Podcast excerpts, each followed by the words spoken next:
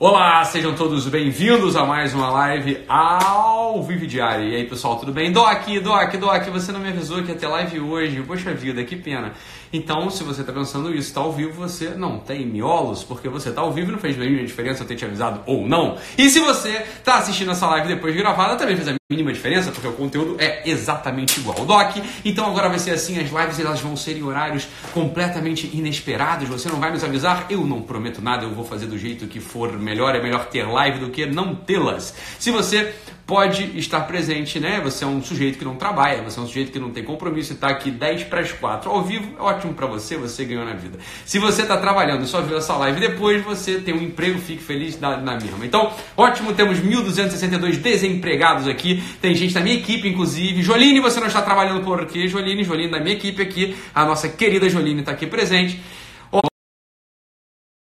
que eu queria comentar com você é o seguinte: vão ser 100 lives a partir de hoje, ok? 100 lives sem tirar de dentro, vão ser 100 lives absolutamente sequenciais, vão ser 100 lives sem parar. Você pode usar o trocadilho que você quiser, fique à vontade. Esse 100 Doc, por que 100? Porque eu quero, quero, eu quis 100 lives. Eu, que eu quero é fazer 100 lives de uma vez por todas. Então, se eu gravar mesmo 100 lives, uma por dia, eu vou gravar mais do que uma por dia, vocês podem apostar. Se for uma por dia, vai terminar na terça-feira de carnaval, véspera de quarta-feira de cinzas. Então você já sabe que vai tudo terminar em cinzas no início da quaresma. Então esse que é a nossa ideia. Você 100 lives sem tirar de dentro. Você 100 lives sem parar. Talvez seja mais de uma live por dia. Beleza? Vamos começar o seguinte, com toda a calma do mundo. É um tema absolutamente delicado. É um tema delicado para vocês. Para mim não é, delicado com isso, mas nenhuma. Que é o tema dos stories de ontem e de anteontem. O que, que acontece, minhas amadas? Eu falo, me refiro, me eu me direciono aqui ao público feminino por um motivo muito claro. 82% do meu público é feminino, 78% do meu público é feminino. É, essa aqui é a coisa. Então, ontem eu comecei, alguma pessoa me perguntou sobre a coisa da feminilidade, etc., eu comecei a fazer uma pequena discussão lá e entrou naquele, naquela palavrinha que é uma palavrinha que não se pode mais falar hoje em dia, que é a palavrinha submisso, a palavrinha submissão. Então, não há nada que arrepie mais uma mulher, uma mulher dessas do nosso tempo, do que se a gente diz aquela palavra que é palavra é histórico, isso, a coisa é, é, não é só bíblica, a coisa assim, é a constituição do mundo, que existe um quê na mulher, que é o quê de submissão, que é o quê da submissão. Então, primeiro lugar, primeira grande confusão que se faz, que a gente tem que parar com isso de uma vez por todas.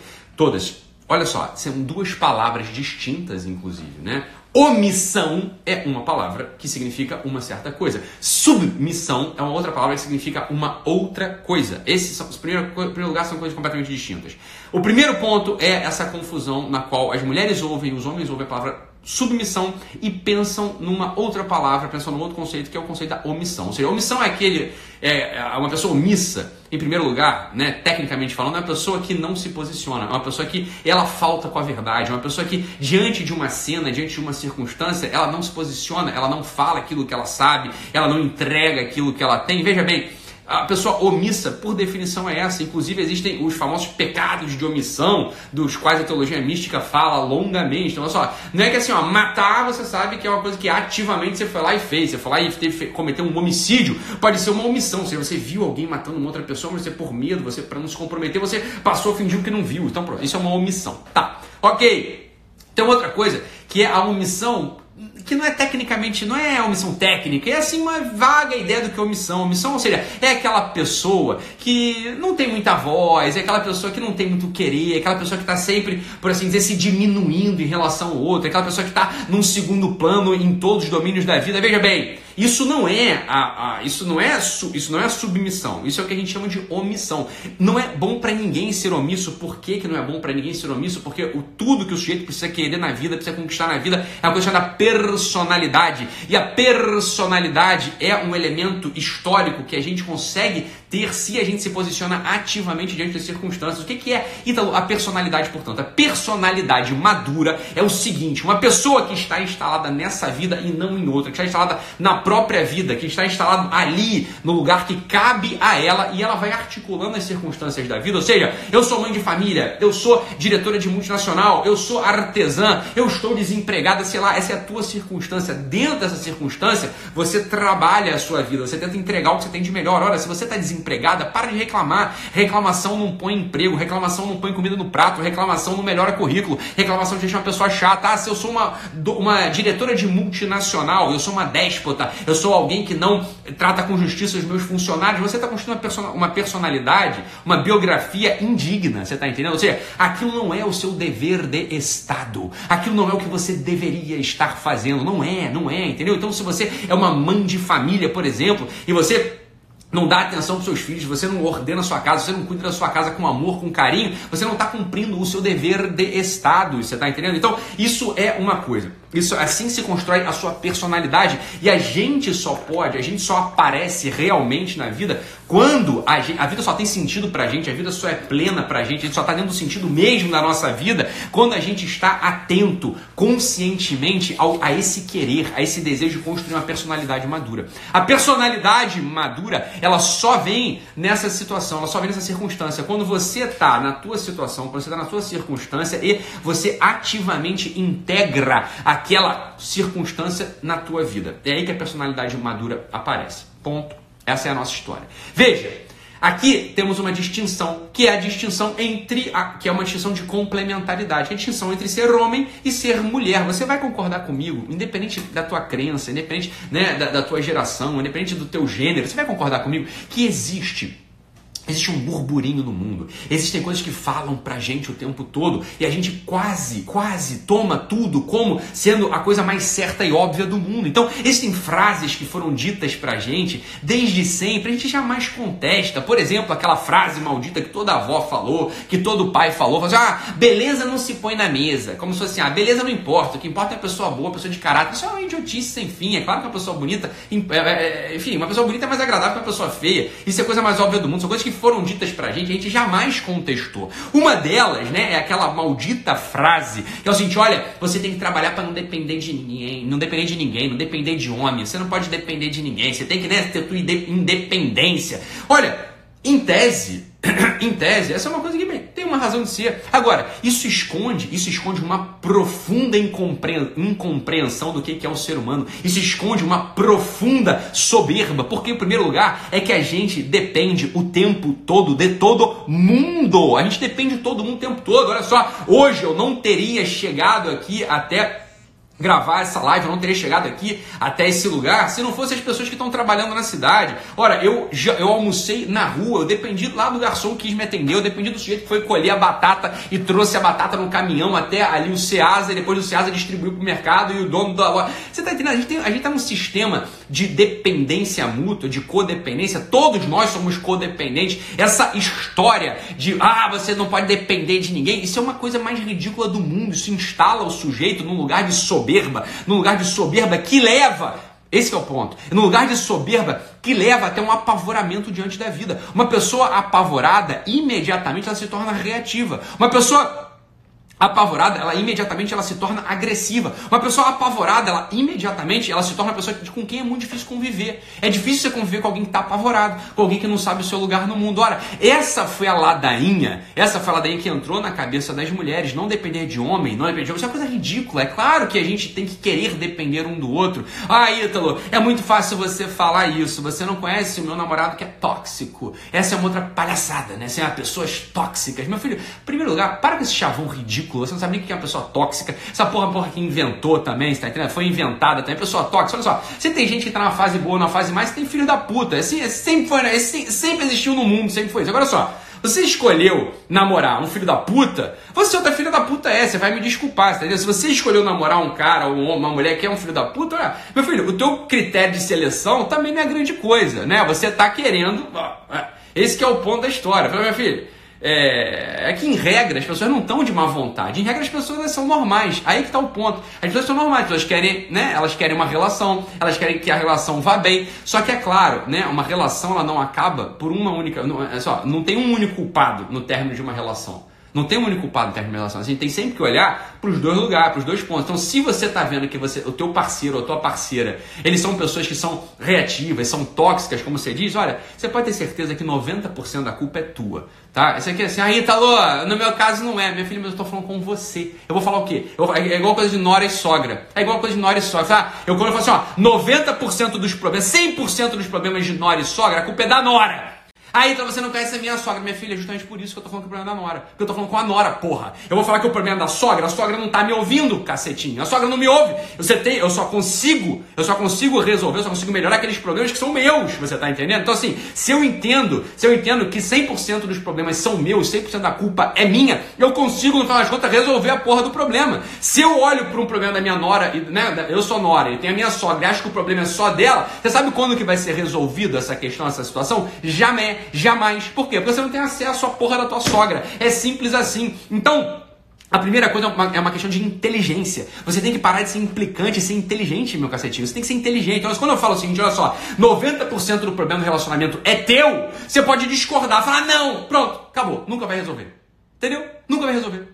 Isso não vai resolver nunca, sabe por quê? Porque você está achando o problema do outro. Só que quando, se o problema é do outro, você não tem acesso à solução. Você não tem acesso. Se você entende, você admite, caralho, 90% desse saco, desse saco que é a minha vida, 90% da, da, da, chatice do meu marido, 90% da chatice do meu noivo, 90% da chatice da minha esposa, 90% da chatice do meu primo, 90% da chatice da minha irmã, a culpa é minha. Você sabe o que acontece imediatamente? Imediatamente a relação começa a melhorar. Porque você mexe naquele botão que você pode mexer. Então, quando a gente fala desse assunto, desse assunto né, de relacionamento, da mulher ser submissa, isso é que você tem que ser, tem que ser maximamente entendido. Maximamente entendido. O problema é só, ser submissa não é você ser omissa, não é estar em segundo plano, mas é ser uma mulher. A questão do nosso tempo, a grande infelicidade de relacionamentos do nosso tempo é que as mulheres, elas foram criadas para ser homens. As mulheres foram criadas para ser homens, as mulheres foram criadas para ter um pau, para ter um pinto, para ter um pênis, para penetrar nas outras pessoas. Acontece o seguinte: é um pinto, é um pau, é um pênis imaginário. A mulher não tem isso. Tá entendendo? A mulher tem uma vagina, a mulher tem um útero, a mulher é receptiva, porra, simbolicamente e fisicamente. Pense numa relação sexual, como se dá o ato da relação sexual. Quem põe. Né? É, essa coisa é muito simples, porra. A coisa mais, coisa mais simples do mundo. O próprio ato, o próprio, o próprio ato é um ato de submissão. É uma omissão? Não! A mulher é 100% ativa também. Ela pode ser 100% ativa, mas é uma, ati, é uma ação, é uma ação submissa. A ação submissa é uma coisa maravilhosa, só que só a mulher tem essa porra. Você tá entendendo? Isso não é natural do homem. O natural do homem é a ação.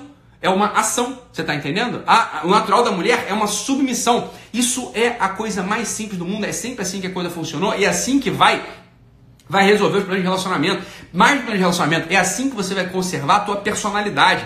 Olha que coisa maravilhosa é ser uma mulher. Olha que coisa maravilhosa ser uma mulher. A mulher, simbolicamente, ela tem um útero. Qual que é o símbolo do útero? Qual que é a função do útero? O que, que o útero faz? O útero ele recebe algo que foi dado ativamente a ele, né? Alguém colocou lá dentro. E o que, que ele faz? Ele pega aquilo e transforma nele. Ele pega aquilo que foi colocado dentro dele e transforma numa vida que é entregue com algo que é próprio da mulher. Isso é o próprio da mulher. Uma mulher que, como disse o Tiago Amorim, eu, concordo, uma mulher, é, uma mulher que não sabe cozinhar, você tem que achar esquisito. Você tem que achar esquisito o que, que é o ato da culinária. O ato da culinária é eu pego alimentos crus, sem forma, sem gosto, sem sabor, coloco num útero, a panela, faço a, faço a alquimia e entrego aquilo transformado com a minha personalidade para penetrar no outro de um outro modo, você está entendendo? Isso é a coisa. Isso é a coisa da mulher. Agora, esse é o ponto do nosso tempo. Alguém tem que começar com essa história. Porque a grande queixa é, a grande queixa é, Ítalo, mas como é que vou ser submissa? O meu marido também não é homem. O meu marido não gosta de dividir, não, é, divide, divide conta. O meu, meu namorado, ele é uma menina. Pô, em primeiro lugar é o seguinte, se a namorada é uma menina, então você tem que pensar duas vezes se você vai continuar com esse cara, né? Se é marido é uma outra história. Você tem um vínculo, você tem uma responsabilidade, você tem um compromisso assumido diante da comunidade, diante de Deus, etc, etc. É outra história. O casamento não é pra acabar. Assim, ah, eu vi que meu marido não prende.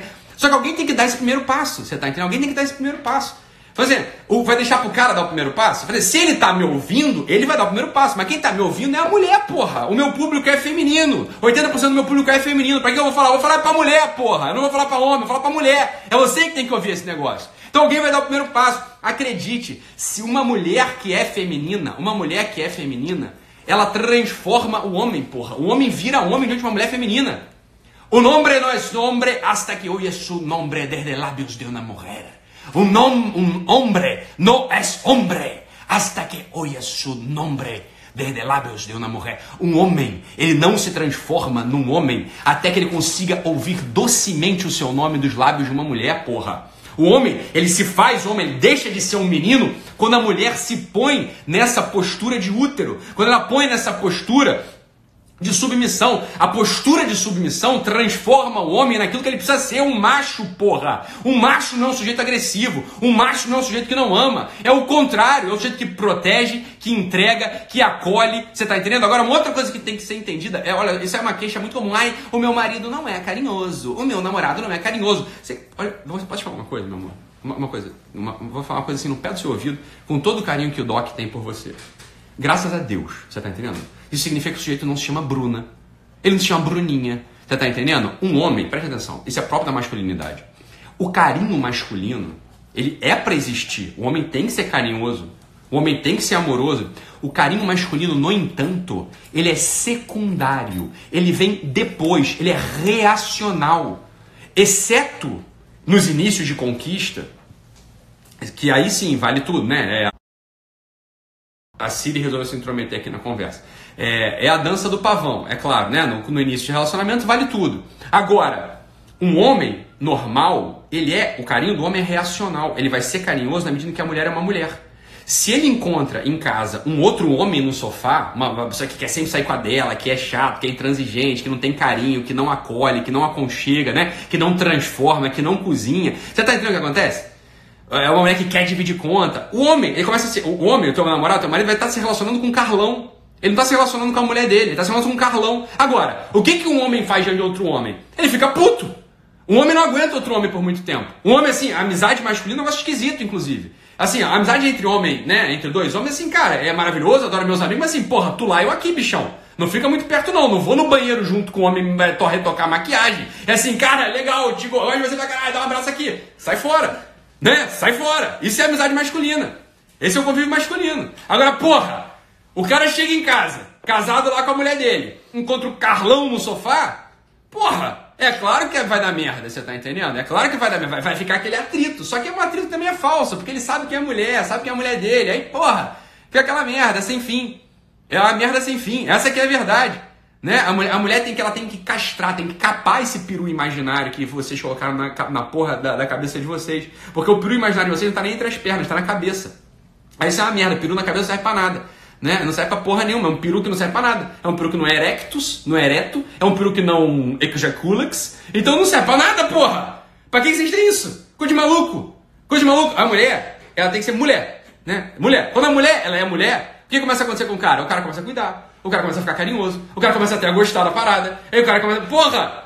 Ele parou de se relacionar com um Carlão. É, ah, porra, mas que coisa, né? É, tem que falar coisa óbvia aqui, tem que falar oh, que, a, que a roda é redonda. Puta merda. Só que esse que é o ponto. Esse é o ponto. Mulher hoje em dia, coitadinha de vocês. Eu tenho peninha de vocês mesmo. Vocês não têm uma porra de um modelo. Vocês não sabem o que é uma mulher. Vocês nunca viram uma mulher. Mulher hoje em dia, 2019, sei lá, esse ano que a gente vive.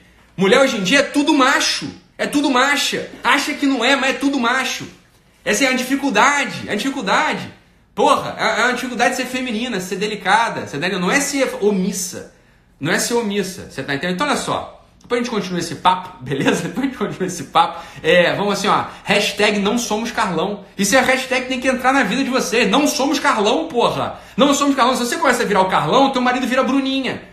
Olha a merda que deu. Só que ele não tem uma vagina e você não tem um pênis. Então vai dar merda a relação de vocês, mas é claro que vai. Então só, mulher, se você, alguém tem que dar o primeiro passo. Eu tô falando pra você, eu tô falando pro cara. 82%, 72% do meu público é mulher. Então é pra você que eu tô falando. Se tu dá a porra do primeiro passo, só observa. O maluco começa a virar homem. É, meu, meu, meu marido joga videogame o dia inteiro. Porra, tu é o Carlão, caralho. O que a gente faz com o nosso amigo é jogar videogame e jogar bola. É o que a gente faz com o amigo Carlão, porra. Né? Agora, se tu vira mulher, ah, estranhamente o cara começa a virar homem. Olha uma coisa maravilhosa. É isso aí, olha só, exatamente. Vamos lá, meus amados. Caralho, a live só cresce. Isso porque eu não avisei. Tem 5.080 pessoas aqui porque eu não avisei. 100 lives, sem tirar de dentro. A primeira já foi. Beijo no coraçãozinho quebrado, partido, endurecido de vocês. Amoleçam esse coração. Não somos Carlão. Beijo, fiquem com Deus e até mais.